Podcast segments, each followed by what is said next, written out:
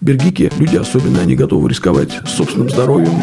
А я ведь тоже здоровье-то расшатал. Для вина нужно быть эстетом, для пива можно быть э, Парни, я вчера пил рассольник. О, Вы не скажете, где здесь туалет?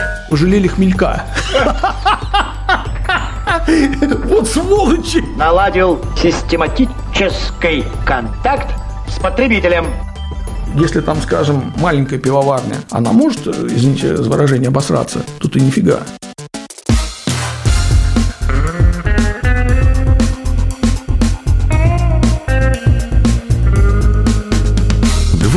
Пожалуйста. Всем привет, я Олег Короткий, журналист и домашний пивовар. Вы слушаете подкаст «Два пива, пожалуйста», подкаст о пиве, технологиях его производства и культуре его потребления. Если вам нет 18 лет, то немедленно выключайте, эта история не для вас. Спонсор второго сезона – компания Zip Service. Она импортирует в Россию сырье для пивоварения и строит заводы европейского бренда ZipTech под ключ.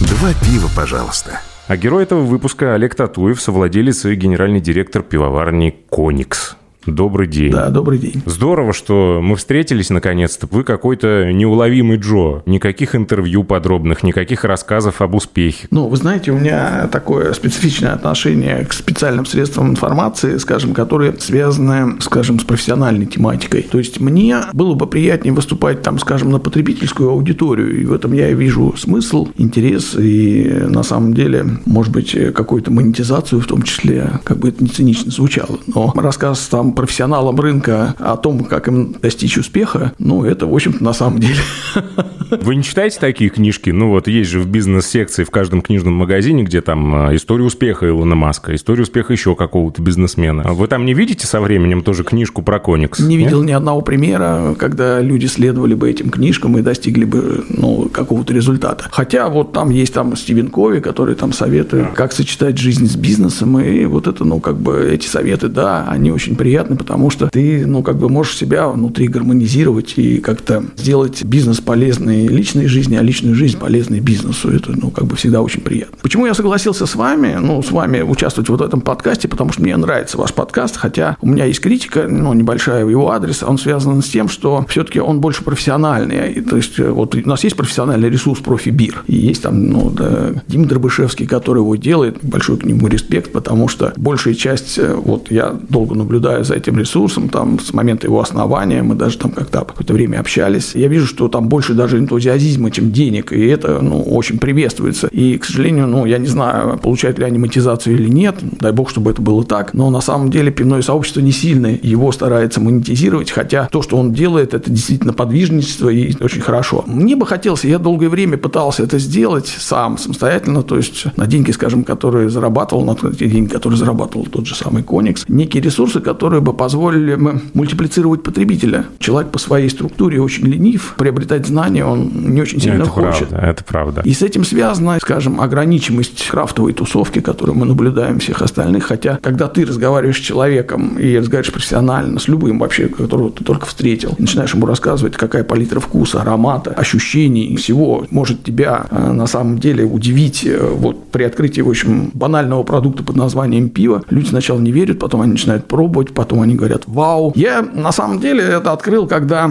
мы только основывали проект Коникс, и я тогда часто ездил в Пензу, мне просто нужно было ездить очень часто, и тогда мало летали самолеты, я ездил а, на поезде, и ты сидишь в купе, достаешь пару пива, пожалуйста. Да, я помню этот поезд, он через Рязань ходил. Я как раз жил в то время в Рязани, я думаю, и вот там-то наши пути, наверное, виртуальные пересекались. Да, да. И все собеседники, которые утром уходили с этого поезда, потому что он где-то в 8 часов вечера отходил от Казанского вокзала, в 8 утра он прибывал в Пензу, и это касалось наоборот, то есть они либо в Пензе выходили уже законченными крафтоманами, либо э, в Москве они выходили э, поклонниками крафтового пива, и, ну, я Это надеюсь- если они не выходили в Рязани, на Рязани второй, не брали себе какого-нибудь русского э, светлого. Таких прецедентов, ну, как бы не было. Обычно ехали все до конца, ну, в смысле, прям до Пензы. Нет, я имею в виду выйти затариться, что вот закончилось по дороге. Не хватило на весь путь, поэтому вот. Вы знаете, у меня создалось ощущение, что пиво, эм, ну, скажем, классического уже рецепта людьми уже прекращалось потреблять после такой О, поездки. Ничего себе.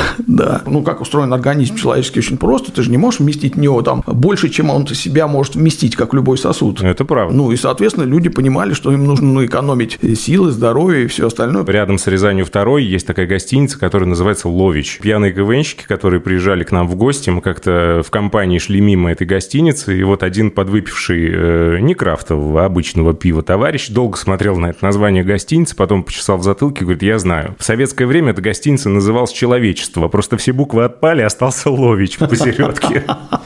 Пиво – это сродни походу в ресторан, в театр, ну, даже не побоюсь так сравнения. Ну, имеется в виду пиво, которое обладает вкусом, ароматом, некими какими-то открытиями ощущений. Его, ну, с моей точки зрения, делает более привлекательным, чем вино, потому что оно более понятно. Проще и более проще понимать эти вкусы, mm-hmm. ощущения, которые в нем находятся. Для вина нужно быть эстетом, для пива можно быть... Э, Бергиком. Можно быть штатским, обычным штатским человеком. Бергики – это отдельная история. Тут я чувствую потребность не задать следующий вопрос, а немножко самому ответить на первый поинт. Ну, во-первых, критика любая приветствуется и принимается, и, во-вторых, все зависит от цели. И если работать на массы и мультиплицировать того же самого слушателя, это одна история. Но я уже, кажется, говорил в подкастах и повторю это снова, что для меня это не э, какой-то способ заработать денег. Это для меня способ познания мира пива. И именно поэтому мы сейчас сидим здесь за этим столом и общаемся о пиве. По-другому просто эта встреча могла бы никогда не состояться.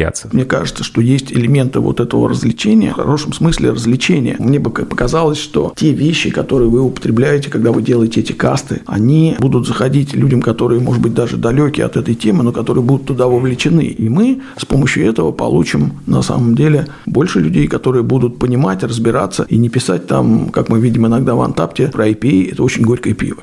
Удивительное дело. Если это не брют IPA, какое оно должно быть еще? Ну да, в общем-то так. Олег, в самом первом выпуске подкаста Юра Сусов, небезызвестный, рассказывал, что у пивгигантов с крафтовиками только вот такое взаимодействие. Перед кем-то на стол кладется чемодан денег, перед кем-то не кладется. А что у вас произошло? Кто кого нашел? Какой-то чемодан денег перед вами положили или вы искали? Ну, вы знаете, мы никого никогда не искали. Когда мы с коллегами там основывали этот проект, мне, во-первых, самому понравилась эта история. Я не могу сказать, что там я случайно в ней оказался. Это было где-то в десятых годах, и тогда а, я владел компанией, которая занималась дистрибуционным бизнесом. И у нас был партнер вот в Пензе, и они как раз только купили завод небольшой. У них был большой завод, и они купили небольшой завод. И на этом заводе мы стали делать всякие эксперименты продукты, которые были связаны с пивом из разных стран. С бельгийским пивом, с немецким пивом, там, с американским пивом, с любым пивом. Тогда не было еще истории там, с охмелением сухих, там не было IPA истории, но мы делали копченое пиво, мы делали фруктовое пиво, мы делали ламбики, то есть, ну, старались их делать как могли. Мы тогда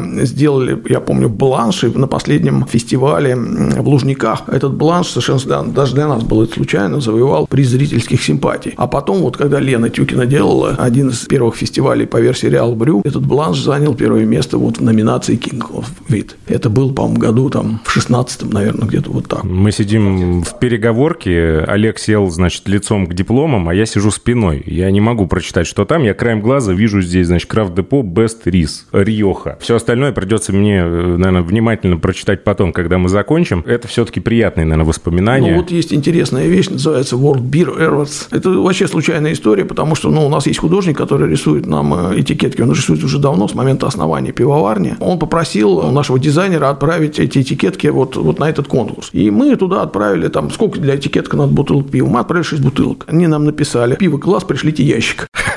Мы говорим, «Ну, никакого ящика присылать мы не будем, нам ничего не надо. Они говорят, ну ладно, нам хватило 6 бутылок, вот получите вот такую штуку. То есть Интересно. это было совершенно случайно, да, то есть мы не планировали. Слушайте, ну вот все-таки назад к вашей этой э, Да-да, ну давайте вернемся, истории. да, вот именно тогда мы что-то сделали, и был фестиваль, я помню, нет, не фестиваль, а была как раз пир-выставка, и на ней мы прям поставили большой стенд огромный, я написал ателье пива прям назвали. Вот, ребята, вот сделаем любое пиво, какое хотите. И, ну, действительно, там какая-то там харичная ресторанная публика действительно заинтересовалась, но когда мы стали считать, и чтобы сделать вот именно вот так качественно, то получалось, ну, как бы по цене той же самой Бельгии, по цене той же самой Германии. Конечно, люди сказали, а зачем нам вот неизвестный бренд, если у нас есть там все известное. Дешевле это как-то не получалось. В тот момент это что-то не зашло. Ну, потом пошла вот эта вся история, которая была связана с крафтом. И мы, на самом деле, просто немножко вернулись туда-назад, и ничего не пришлось нового делать, кроме IPA, EPA и все остальное у нас как бы было. Просто мы его взяли, перевыпустили. Мне вот интересна ваша бизнесовая логика и ваши приоритеты. У вас было две ООшки. Одна ООшка типа производитель, вторая дистрибьютор. Потом, когда вы продали, вернее, ваши коллеги, ваши соинвесторы продали свои доли в дистрибьюторской фирме, они оставили за собой производителя пива. И получается, что для вас вы-то не продали ничего. Для вас, видимо, все-таки бренды дороже стоят, чем оборудование. Реальность современной российской жизни такова, что если мы посмотрим на объем производства и посмотрим на объем мощностей, которые есть, так вот объем мощностей, который может произвести пиво, он в два раза превышает объем производства, который сейчас производится. То есть это говорит о том, что железок навалом. Да, там есть тоже очень главная составляющая, там есть много вещей, которые важны для производства, но все-таки э, самая большая вещь, которая нужна, это понимание, а что хочет потребитель. Это раз. И вторая вещь – это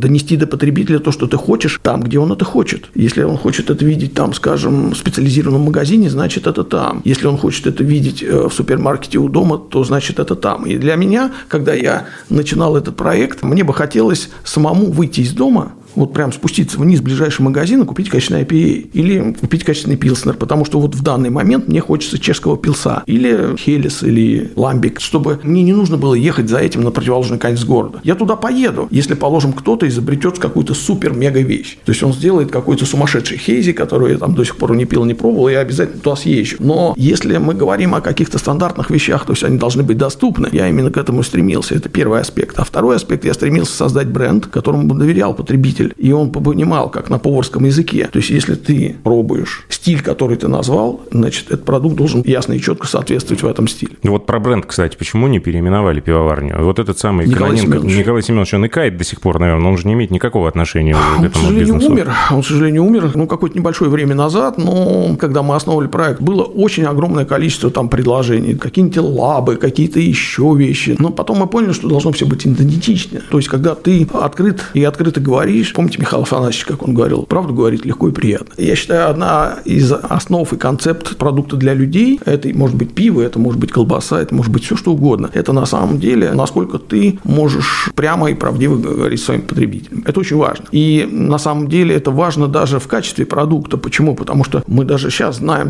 в наше время, что некоторые вещи ты не можешь сделать без пастеризатора. Извините меня, где пастеризаторы на тех пивоварнях, которых мы видим те вещи, откуда, откуда они выходят? Нету? Зачем? А что вот это за э, значок над буквой О? Это же не умлаут, что это вообще? Имелось в виду рожки какие-то лосяши финского. Вот я чувствую, я Люди же читают это как умлаут и говорят Кёникс, а у вас не Кёникс. Вы даже не с Кёнигсбергом никак не связаны. Две категории людей называют коникс кёниксом. Это почему-то жители Санкт-Петербурга. Я не знаю почему. Так, спросим у них. Хотите кёникс, пусть будет кёникс, нет проблем. И второе, это те, кто, ну, как бы, у которых понимают немецкий язык. Им тоже очень все время хочется сказать кёникс. На самом деле, это же вот часть буквы О. Это раз, которая похожа на лосиные рога, это два. Все-таки ассоциация у меня правильная была. Да, да, да, да, конечно, конечно. понятно. Самый первый логотип мы сделали шикарным, красивым, все нравились. Это шишки хмеля вокруг атома вращаются, это просто сам супер, и нам всем нравилось. Но как-то я там встретил пара крутых, в кавычках, маркетологов, и они мне сказали, вот смотри, отойди на 5 метров. Ничего не понятно. Ты что видишь? Да. Ты ничего не видишь. Тебе нужен новый бренд. У тебя же есть партнеры, он должен им в том числе понравиться. Не только партнеры. У нас люди, которые работают в компании, я выстраиваю отношения таким образом, что им тоже должно нравиться. Потому что если им не нравится, они не будут это продавать. Ну, конечно. И мы нашли новосибирских ребят, их нам посоветовали гуси. Они им делали логотип, мне понравилось. И эти же ребята нам сделали вот эту штуку. Причем, что мне понравилось, когда ты обращаешься в любое агентство, они говорят тебе, ну вот три экземпляра, а дальше ты не выбрал, и значит твои проблемы. Эти согласились работать до победного конца в течение двух месяцев. Очень много было всяких итераций и очень много было диалогов. Я специально ездил в Новосибирск, хотя это было далеко. И они сделали то, что понравилось всем. Я надеюсь, что вам тоже это нравится.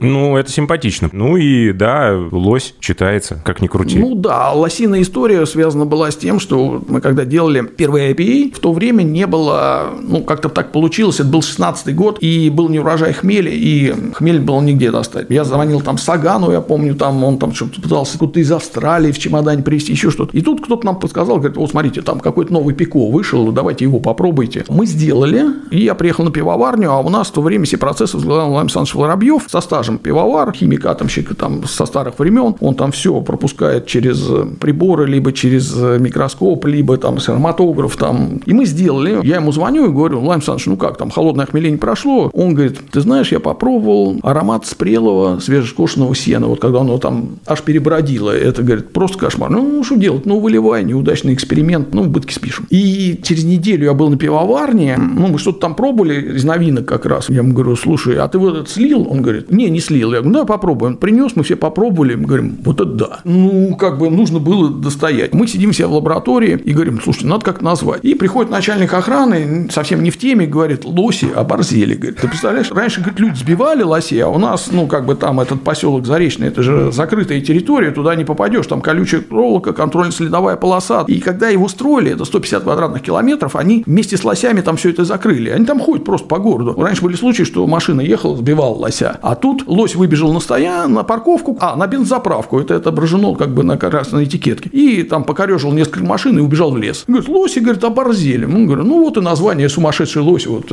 Родилось и в тот легло момент. сюда. Ну да, все получилось так, аутентично вот так. Надо нашим слушателям пояснить, наверное, если кто-то не в теме, что соинвестор Коникса сейчас это Хоппи Юнион, это дочка Карлсберга, учредитель Горьковской пивоварни и сети пивных магазинов Tank Hopper. Если вы не знаете такую сеть, не удивляйтесь, пока на карте только Петербург, Чита, Владивосток, Хабаровск и Комсомольск на Амуре. А вот какой синергетический эффект от этого партнерства? Что вот вы такого получаете, чего бы вы не добились, если бы у вас не было таких коллег? Я не знаю, там совместные закупки сырья какие-то, может быть, дешевле, удобнее, тары, общий парк кегов, там, хрен его знает, логистика какая-то совместная. Или у вас дружба дружбой, а денежки врозь? Проект у нас получился как контрактная пивоварня. То есть ну, мы имеем отношение к мощностям Балтики только как заказчики у них пива. При этом им, конечно, изначально очень сложно было и работать с нами, потому что у них большие объемы. При вхождении в этот проект мы договорились, что они сделают модернизацию на Воронежском заводе, чтобы приспособить свои большие мощности под наши какие-то небольшие объемы. Небольшие я имею в виду в рамках больших пивоварен. И это действительно было сложно для них, и я понимаю, какой они сами по себе сделали шаг. Я бы не сказал, что доступ к сырью, доступ там, к кегам, доступ еще к чему-то. Приблизительно на рынке цены одинаковые. Ну, продажи-то совместные или тоже порознь? Все порознь. Мы как были самостоятельно, так и есть самостоятельно. Единственное, к чему мы получили доступ, это к мощностям их заводов. То есть к возможности производить пиво у них на заводах. Это первый аспект. Но, честно говоря, хотелось бы получить большего из этой синергии. Но так пока устроено. То есть, Но вы не пожалели еще о своем решении? Слушайте, изначально, изначально, конечно, это было ну, сложное решение, потому что ну, моя же доля осталась. То есть я не получил денег вообще. Получили деньги мои партнеры. Мне нужно было войти с новым партнером, с новым, э, как вы называете, инвестором, но он, он же не инвестор, он же не инвестировал денег, он просто выкупил долю. И мне нужно было войти с ним какие-то взаимоотношения и понять, как устроено у него. Все, чтобы это приспособить к тому, что здесь есть. Ему приспособиться тоже здесь. Поэтому, конечно, это было очень сложно. Подождите, но просто можно это перебью, чтобы понять до конца логику этого решения. Инвестор, не инвестор, партнер выкупил просто доли, и он не довносил ничего, то есть у вас не было там еще какого-то загашника на развитие. Это было просто чисто из одного кармана в другой переложили и поехали дальше. Конечно. А, я-то думал, что вы каким-то образом еще э, расширили свои возможности в плане, там, я не знаю, капитала и других вещей. Ну, капитала у нас было достаточно. Все, тогда, конечно, не инвестор. Ну, канадец, кстати, прислал вопрос, который меня тоже интересует. Давайте послушаем. Здравствуйте, Олеги. Вопрос от начинающего любителя пива. Как обстоят у вас дела в Кониксе после внезапного ухода компании Carlsberg с местного рынка? Я слышал, вы как-то с ними связаны уже чуть э, больше года. Спасибо. Ну, у нас ничего не изменилось, потому что Карсберг и не влиял на нас никаким образом. То есть, э, мы развивались сами самостоятельно, мы и до сих пор развиваемся самостоятельно. Конечно, то, что Карсберг ушел, ну, не совсем еще пока, но он точно уйдет с российского рынка. Это эм, было заявление компании. Больше чем уверен, ну, я не могу до конца знать, но мне кажется, что это действительно произойдет, потому что это заявление есть. С моей точки зрения, конечно бы я там бы хотел получить доступ, там, скажем, к банку дрожжей Карсберга.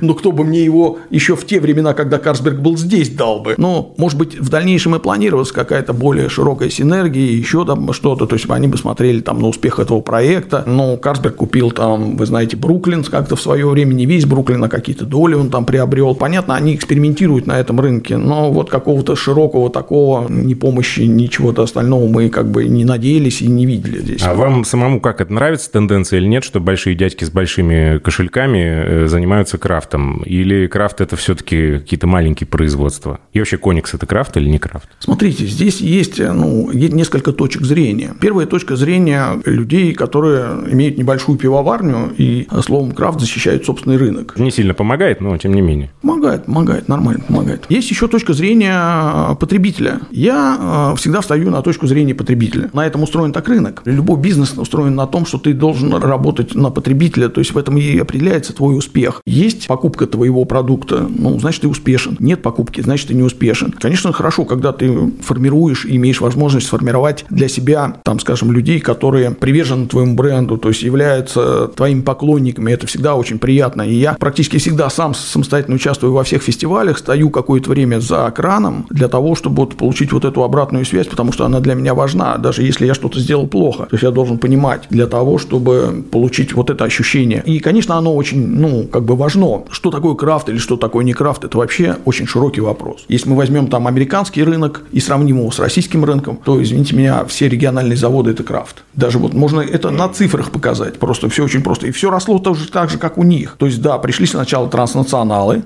до того, как они пришли, было совершенно небольшое количество заводов, которые могли производить действительно качественное пиво. Все остальное это было, ну, ни о чем. То есть, первый завод, я помню, это был Самко, тот же самый в Пензе. Потом была Балтика, а потом пошли, пошли, пошли все остальные модернизироваться. Ну и то, они модернизировались и получили продажи именно там, где их проиграли транснационалы. А транснационалы в те времена имели 90-95% рынка. И потом, когда люди осуществили инвестпроекты и смогли получить продажи, это Томск пиво, это завод Бочкари, тот же самый Вятич, да много заводов. И они стали забирать эту долю рынка. И эта доля рынка, вот она явилась как бы крафтом. Просто в Соединенных Штатах было немножко хуже в том отношении, что их залили вот этим стандартным одинаковым продуктом, да еще и боролись над тем, чтобы он был как можно легче, чтобы можно было там в фитнесе там его употреблять с 1-2 алкоголя и было меньше калорий. Не раз наблюдал такое. Вот если так судить, брать аналогии с Америком, так вот эти, сейчас там, скажем, это сколько, это 25-30% вот этого рынка, это и есть крафт. А что же еще такое? Но... Ну, не в объемном, в денежном выражении. И в объемном тоже. В объемном тоже самое. Практически, да. Можно посчитать туда, добавить еще то пиво, которое никто не видит.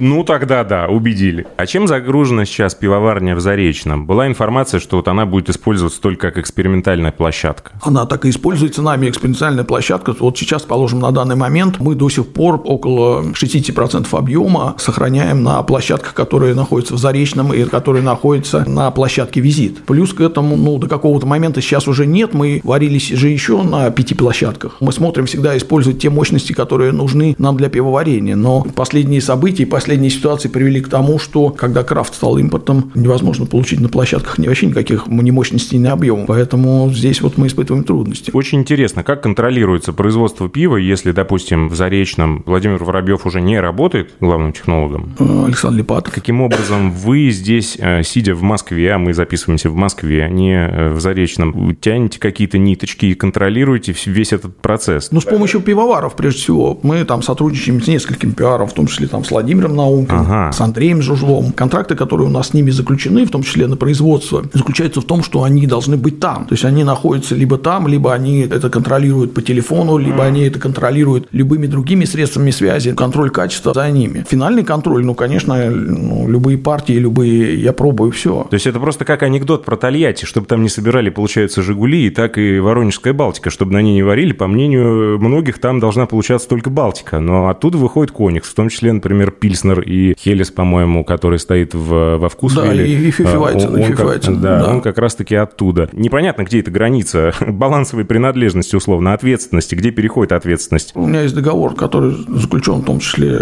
с Хопи Юнион, в котором а, я являюсь э, человеком, который определяет, принимать продукт или нет. И это касается не нового даже продукта, я пробую все партии. И если партия мне, положим, не нравится, боюсь сказать даже, сколько на начальных этапах было слито пиво. Ну, не получалось, ну, было так. Потом эти процессы мы отлаживали, и все равно мы контролируем эти процессы даже сейчас. То есть каждая выпущенная партия пива проходит через экспертную оценку того человека, который это пиво придумал. А почему много пивоваров? Есть люди, которые умеют очень хорошо делать свою работу. Кто-то может сделать очень хорошо классические сорта, кто-то может хорошо сделать IPA, кто-то может сделать New England, а кто-то может сделать хорошо кисляки или имперский стаут или еще какие-то позиции. И я экспертно отдаю эту работу именно тому человеку, который может это сделать хорошо. А кто автор? Творческий коллектив? Изначально практически автором всех сортов был я. Но потом, когда вот ну, у нас собралась команда, то есть у нас вот работал Михаил Пахалов, он тоже работал в нашей команде, и он тоже был автором некоторых, так сказать, сортов, которые мы производили. Амбассадором был даже? Да, да. И люди, которые приходили к нам, вот вы вдруг соберетесь на работу в Коникс, да, и вы будете автором сортов. Это важно, чтобы люди это понимали. То есть ну, у нас, когда сорта приходят, у нас же бухгалтерия пробует. Да, в офисе компании Коникс стоят кулеры, но они очень странные, в них вместо воды течет пиво, светлое и темное, нефильтрованное. Еще один вопросик от почти уже соавтора этого подкаста Владимира Карпенко.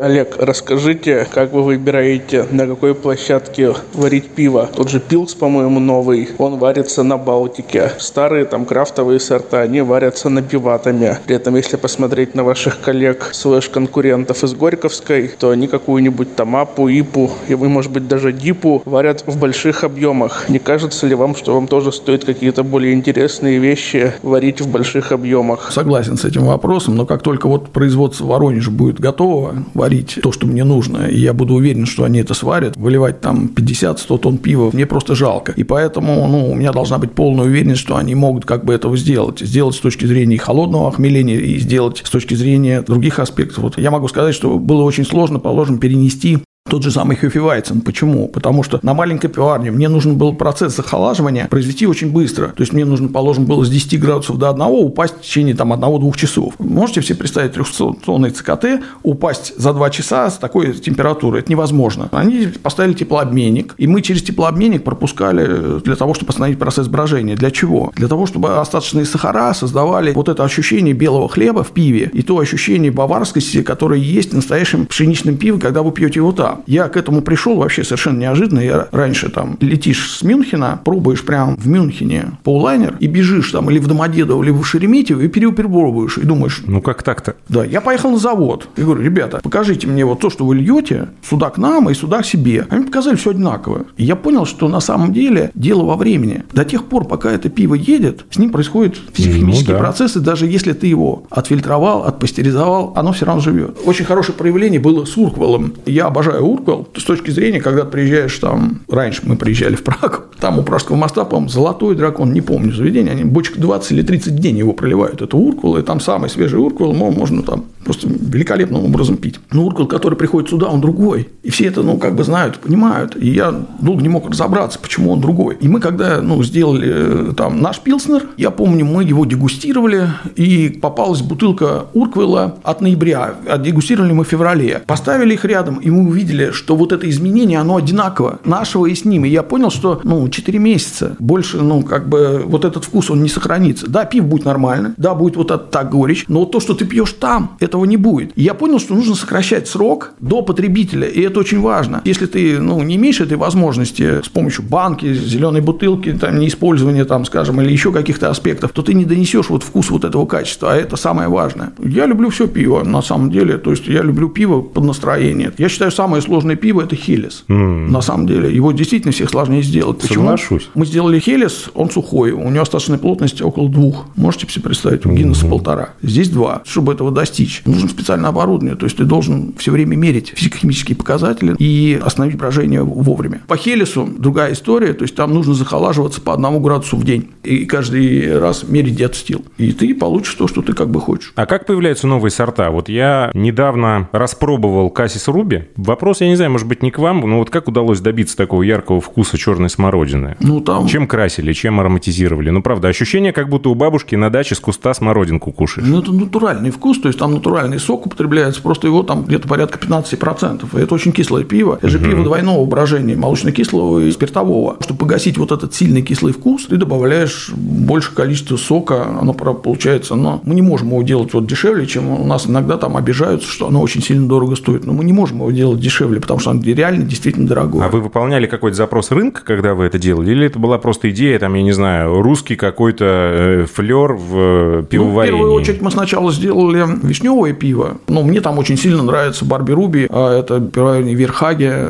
действительно выдающийся сорт с моей точки зрения. И мне было интересно, ну, а мы сможем так вот повторить? Точно так, конечно, мы не повторили, мы То сделали есть везде вот этот вот dick measuring contest. Хочется везде сравнить свои силы с силами других пивоваров, да? Хочется повторить что-то, что возымело успех. Ну, во-первых, то, что самому нравится, это раз, а во-вторых, сможет ты это сделать или не сможешь сделать. С Хейзи я там, положим, стремлюсь к тому, чтобы сделать недорогой Хейзи, потому что он очень дорого получается. Он у всех дорого получается. То есть мы понимаем, почему он дорого получается. Но я понимаю, что если сейчас проинвестировать в специальное оборудование, то можно его сделать в том виде, в котором он делается, как он делается, но при этом не по такой космической цене. Почему нет? А это не мотив импорта замещения или в том числе? Ну, я же рассказал историю с импорторазмещением. То есть ты делаешь, у тебя все равно получается по той же самой цене, дешевле не получается. Нет, и- но сейчас нам придется крутиться, у нас не будет других вариантов. По-моему, Бельгия поставляется, вопросов нет. Ну, как бы я не вижу трудностей каких-то. А, ну да, сейчас же еще подписан закон о параллельном импорте алкоголя, в том Тем числе. более, Так что сейчас... вперед из песни. Да, да, сейчас привезут. Опять не дают нашим пивоварам развиваться. Вот стимул такой был хороший. Заместить. Грех жаловаться на последнем фестивале, который Саша Белков проводил, одна тонна, фест, мини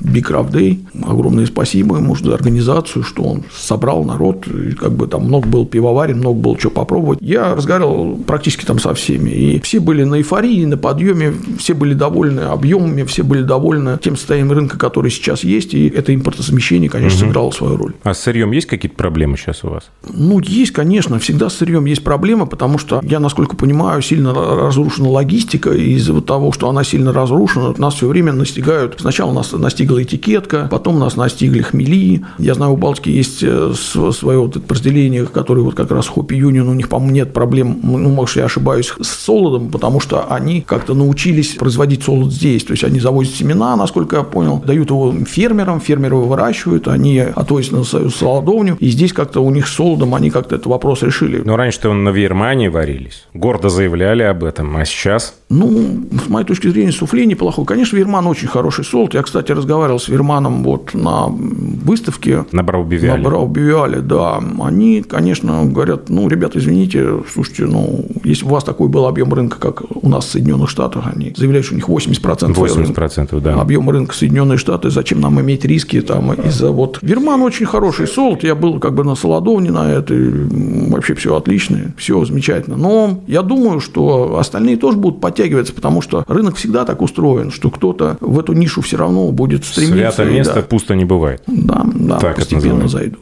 Какие мысли по поводу введения маркировки пива? И как вам вообще сама эта процедура введения? Все ли готово на Кониксе? И сколько это добавит к стоимости каждой бутылки? Подорожает пиво? Мне кажется, да, обязательно пиво должно подорожать. Но это связано со многими процессами, не обязательно только с маркировкой. Маркировка, конечно, усложнит многие вопросы. И так у пивоваров их там, ну, как бы большое количество. С моей точки зрения, нынешних законов достаточно, чтобы контролировать рынок пива. Другое дело связано с применением их. То есть мы возьмем, например, там тот же самый Татарстан. Была построена их пивоварня в Татарстане, и они взялись за применение, и мне кажется, они там очень сильно обелили рынок и очень сильно могут его контролировать. Решение-то есть для введения еще каких-то решений. С моей точки зрения, это, ну, конечно, усложняет процесс. Но так и будет происходить. А какие еще дыры есть или нестыковки в законодательстве, которые вот вам лично жизнь портят? Я не знаю, вот вы сливаете пиво по сколько-то там тонн. Могли бы перегнать, например, на спирт и сделать санитайзеры, там, как Виерман, кстати, это делал э, в эпоху коронавируса. И у любой, наверное, маломальски уважающей себя пивоварни в Европе есть маленький самогонный аппаратик, в котором, значит, все непотребство превращается в молекулы спирта. Ну, ты пиво-то особо-то не посливаешь. Как ты его посливаешь? Пиво с браком, ты то должен акциз не платить. Не очень удобно. Ну, безусловно, поэтому ты особо ничего не посливаешь. Ты должен быть уверен в продукте. Так устроен бизнес, он всегда будет находить какие-то пути решения.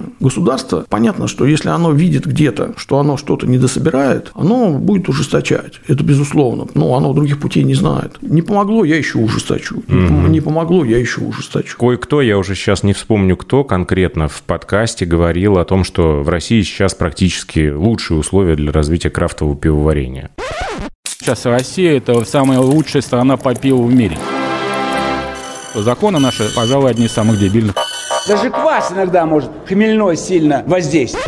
Понятно, что кое-где грабли разложены, но тем не менее, если все плюсы сложить, то они э, с лихвой перевешивают все эти минусы, которые есть. Это так или нет? Если бы наши участники рынка следовали законодательству от буквы А до буквы Я, то, наверное, да. Ну, потому что вот мы возьмем этикетку Коникса. Техническая часть занимает огромное количество мест. Это все, что нужно по закону. Мне кажется, что, ну, может быть, я ошибаюсь, но вот в Соединенных Штатах, положим, у них тот же самый диоксид серы ты можешь не выносить на этикетку. А у нас ты его обязан выносить. При этом, вы знаете, у нас тут был, ну, не то, что там конфликт, а некая такая ситуация с одной крупной сетью. Они решили отдать наше пиво на экспертизу и сделали ее там, скажем, по винному методу. А по винному методу пиво нельзя мерить, потому что сера присутствует в хмелевых продуктах и хмеле и дает свою как бы реакцию. Нам было очень сложно действительно доказать, почему, потому что таких методов для определения пива в российском законодательстве пока нет, и они не сертифицированы. То есть нам было, нужно было делать отдельно анализ по хмелю и показывать эти результаты для того, чтобы убедить сотрудников сети, что все правильно. И это то, что мы действительно с чем сталкиваемся. И с этим столкнутся все, кто пойдет в современную торговлю. То есть, если это продавать в магазинах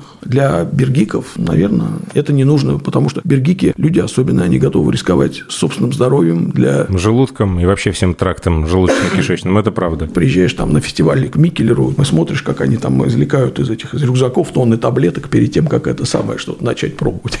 Да, подготовка основательная. Ну, правду говорят, что ты контролируешь только то, что измеряешь, а если ты что-то не можешь измерять, то контроль вряд ли удастся. Но вот, кстати, в том же Вкусвилле недавно, когда я изучал прилавок, я нашел там бутылку, это не ваше было пиво, на нем была гордая наклейка «Контроль диацетила», и мы как раз смеялись над этим случаем с Татьяной Викторовной Милединой, с которой мы вот только недавно выпустили предыдущий эпизод. Зачем маркетологам рассказали про диацетил, про вот эти все штуки? Они же начинают лепить это все и нести на щите и говорить, что вот мы контролируем диацетил, а кому-то нравится с диацетилом пиво. И... Конечно. Вот, скажем, в южных регионах людям нравится пиво с диацетилом. Ну что? Зачем его контролировать, я тоже не понимаю. Ну, скорее всего, диацетил очень красивое слово, и когда ты его контролируешь и вынес на этикетку, что это ты лучше, его чем не контролируешь. Да, человек, которому не понимает, мы же сами понимаем, что там один э, из ста пойдет погуглит и спросит, а что ж такое диацетил, Ага. и как он влияет там на качество пива. Понятно, что в Хелесе и там в Пилснере это очень важно, а в IPA в каком-нибудь это там по барабану. Поэтому это такая история. Вот вы стоите на фестивалях, значит, да, за э, стойкой, и выслушиваете от посетителей, что они вам там скажут про ваше пиво. Но наверняка тогда тапок тоже почитываете перед сном. Конечно. Не, не Регулярно? сном. Регулярно, регулярно, конечно. Почитаем немножко, прокомментируйте, что я Да тут наковырял. Нет проблем, давайте. Нет проблем. Да, у меня такой вопрос. Вот у меня тут как-то года три назад и Джон брал интервью. И он Знаем говорит, да такого. вот, да, да вот в тапке про вас вот пишут.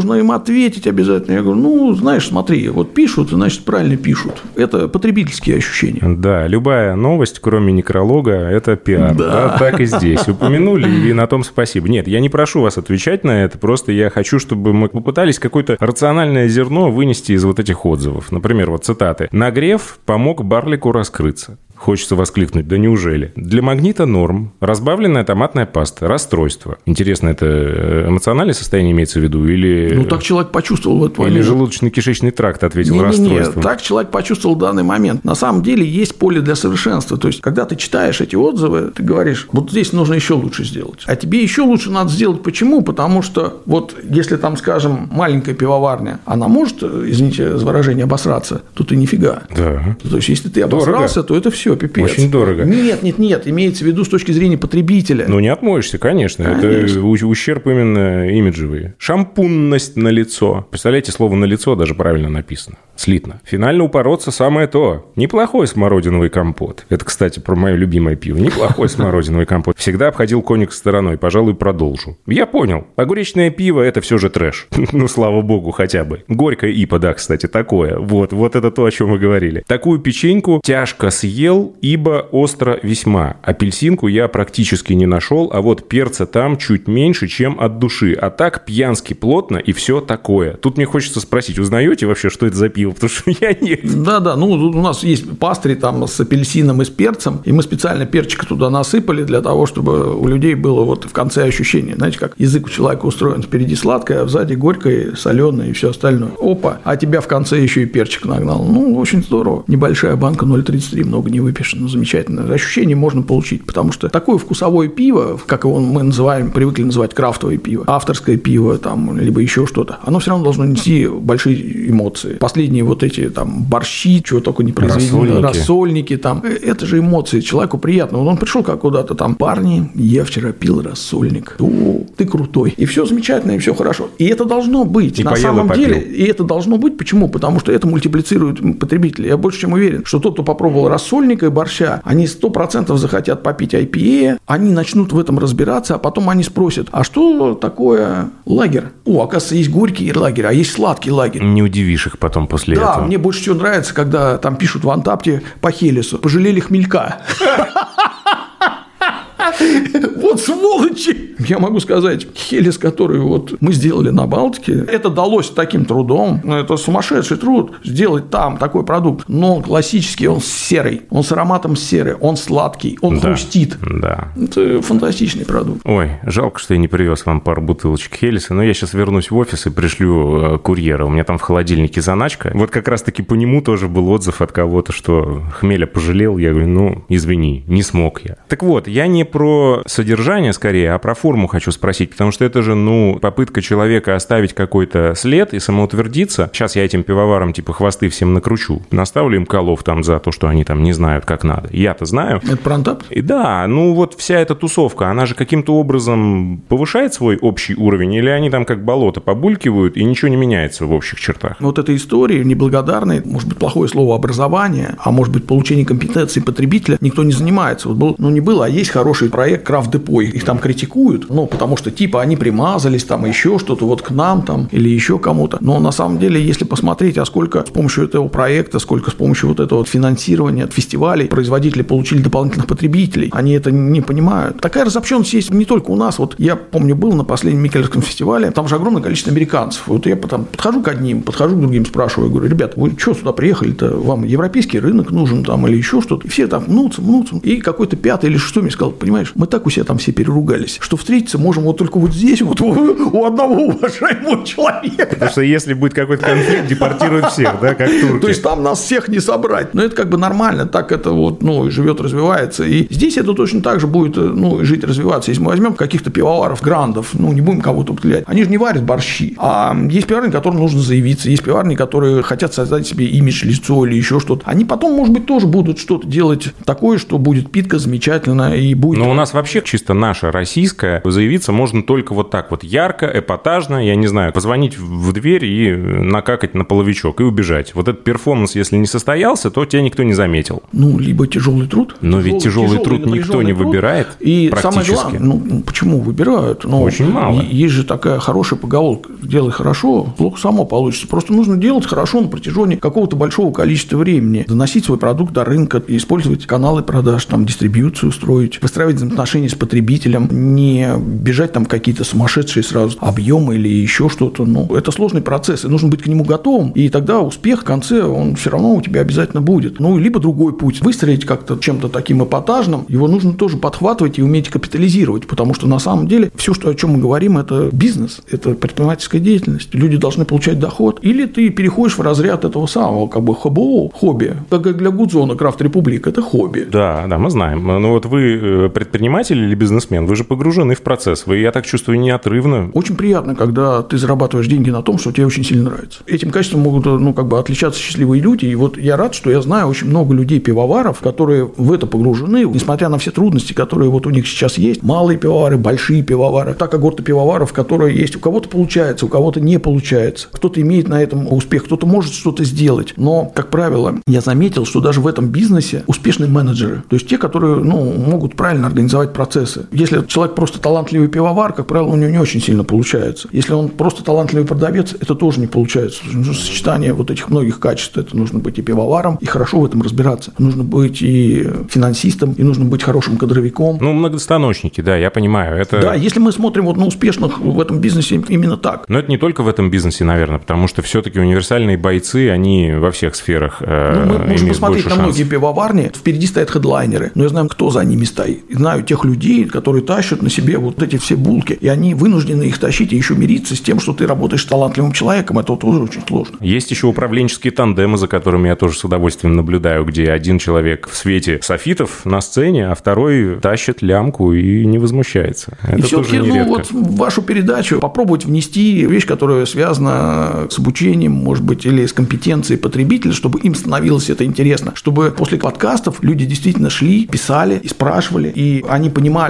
У меня не стояла такой задачи. Просто если бы я поставил себе ее, я бы делал все гораздо, ну, скажем так, по-другому, поскольку моя цель собрать для себя контакты и вот эту информацию, которую я хочу получить, это я делаю для себя. Если вам это нужно, пожалуйста, подписывайтесь, ставьте лайки, как там говорят во всех этих э, YouTube-каналах, и, в общем-то, нажимайте на колокольчик, чтобы не пропустить новую серию. Ну да, я тоже не увидел ни одного, кто смог бы сделать этот рецепт. Я в свое время многих людей нанимал для того, чтобы они мне это писали. То есть там у меня был такой проект, как перейти от светлого, темного и нефильтрованного к настоящему пониманию пива. Ну, вот так не получалось. Это, это никто не потребляет. То есть потребляет, если это объем информации, 5 минут. Смотрит того же самого ну, Черского или смотрит тот же самый ДБП. ДБП, ну, это больше степ, конечно. Вопрос на засыпку под занавес. А сколько в итоге сейчас у вас производства по объему, если эта информация не коммерческая тайна? И сколько сейчас регулярных сортов, из каких новинок может быть ждать в ближайшее время? Пару лет назад я бы легко ответил на первый вопрос, а сейчас я даже не знаю, могу я на нее ответить или нет, поэтому сори. Мы выпускаем одновременно, по-моему, около 62 сортов. Вот сейчас у нас только что вышло 4 новых сорта. Это... Слушайте, 62, простите, но я вот как фанат Альтбира, я не могу не задать вам вопрос вот прямо сейчас. Вот 62 сорта, ну можно было один хотя бы сделать Альтбир? Отвечаю на вопрос. Я же сказал о неком выражении, которое называется «делай хорошо, плохо получится само». Пока я нашел всего одно производство, которое может делать Альтбир, и мы его обязательно сделаем, но не вот прямо сейчас. Мне тоже нравится Альтбир. Мне вообще все немцы нравятся, мне бельгийцы все нравятся. В меньшей степени мне нравятся американцы, но вот немцы и бельгийцы прям сумасшедшие нравятся. Я был на таких аутентичных немецких пиварнях, я помню, был на одной немецкой пиварне. В варочнике у них я обнаружил специальный люк. Я говорю, люк у вас зачем? Они говорят, знаешь, вот у нас тут печь, мы раскаляем камни, и когда варим какой-то там специальный сорт, мы... Реально пожигное? Затор нагреваем этим камнем. При этом эта пивоварня, тоже интересно, я не помню, как она называется, она даже на российском рынке была представлена. У них, значит, сама пивоварня в центре города, разливочная различный цех в километре трубопровод идет. Ну, это как у штаф Хендрикса, у которого 3,5 километра трубопровод, а у этих километров трубопровода разливочные... Я бы хотел поселиться где-нибудь на маршруте и осуществить незаконную врезку. Зачем вам столько пива? Должно быть разнообразие. Мы же с вами об этом. А не сидеть и все время пить одно и то же пиво. Когда ты понимаешь, когда тебе вкусно, то ты можешь сочетать настроение, еду именно с тем пивом, которое там нравится твоему собеседнику. И это тоже очень приятно, когда ты разбираешься и говоришь, слушай, я тебе заказал пиво, даже не спрашивай, я знаю, что оно тебе понравится. Про Альтбир от Коникса я понял, что не скоро, а что скоро? Мы сделали битер с медом, потом мы сделали еще один пастри. У нас вышли ежегодные бочковые релизы наших э, имперцев. Это бочка Мадеры, бочка Портвейна, бочка Риох, годовой вытяжки русские имперские стауты. Очень интересный вопрос. Мне всегда по имперским стаутам у нас же большая плотность 32, а конечная плотность у нас 11. И народ все время пишет очень жидко. Хотят, чтобы ложка стояла, видимо. Ну, как, ну, тогда будет мало алкоголя, чтобы ложка стояла. Они хотят и алкоголь, чтобы было много, и при этом, чтобы все было натурально. Надо объяснять людям, что это не всегда так получается. Ну, вот мы сейчас какую-то версию должны выпустить более жирного стаута, имперского прям такого, который будет ложка стоять. Это в том числе тоже у нас как бы будет выходить. И плюс к этому с Хейзи мы делали несколько экспериментов. Соответственно, мы хотим как-то получить Хейзи, который бы получался всегда. Но с Хейзи очень сложно, потому что там же он не очень сильно дружит с кислородом, и тебе нужен специальный ЦКТ, чтобы с ним работать. И это действительно сложный продукт. Мне очень сильно, конечно, нравится та история, которую делает Эдик Мелконян. Да, да, мне... Big ну, я, честно говоря, боюсь так как делать, как он. Ферментация уже в этом,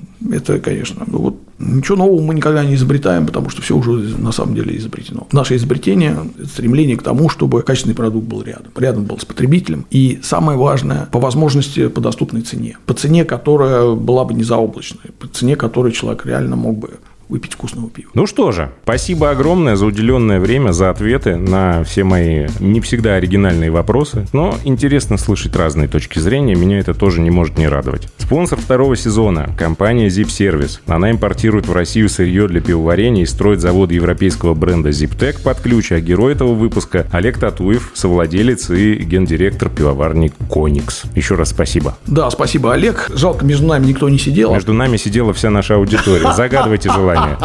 Точно. Всем спасибо. Пока. Всего доброго. Два пива, пожалуйста.